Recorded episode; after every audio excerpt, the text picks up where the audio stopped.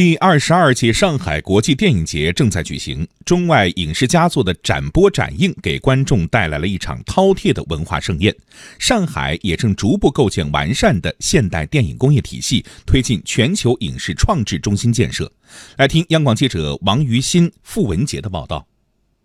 作为国际 A 类电影节中唯一的中国电影节，上海国际电影节以展映影片数量多、参与观众人次多而著称。而刚刚闭幕的上海电视节也是以文化惠民为主要特色，给观众们带来了一场饕餮的光影盛宴。上海市民陆阿姨，因为平时我们也不太看电影，就是搞了这个活动嘛，有幸能够参加这个活动，我也看了两次了，就是哎，蛮好的，就是丰富了我们的业余生活了。希望多办一点。今年上海电视节期间，在上海全市四个市民活动场馆共放映了三十二场二十七部海内外电视剧、纪录片和动画片，以及二十四部。来自世界各国的虚拟现实作品。今年上海国际电影节期间，更是有五百部左右的中外展映影片在上海全市掀起了一场光影风暴。上海市委宣传部副部长、电影局局长胡进军：这个五百部影片当中呢，全球首演、世界首演、亚洲首演、中国的影片首演的这个数量呢，超过了三百部。这次参加电影节展映的四十七家电影院。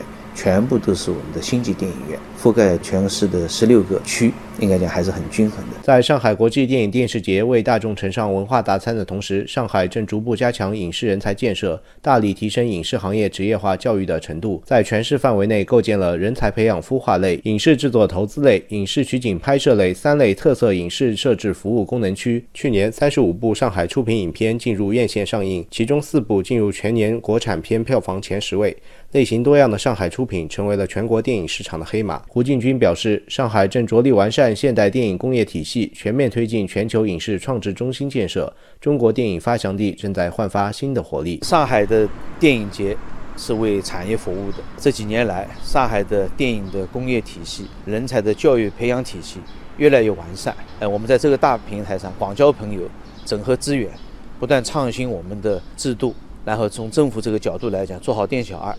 为各种各样的呃影视发展的责任主体啊，提供优秀高质量的这个服务。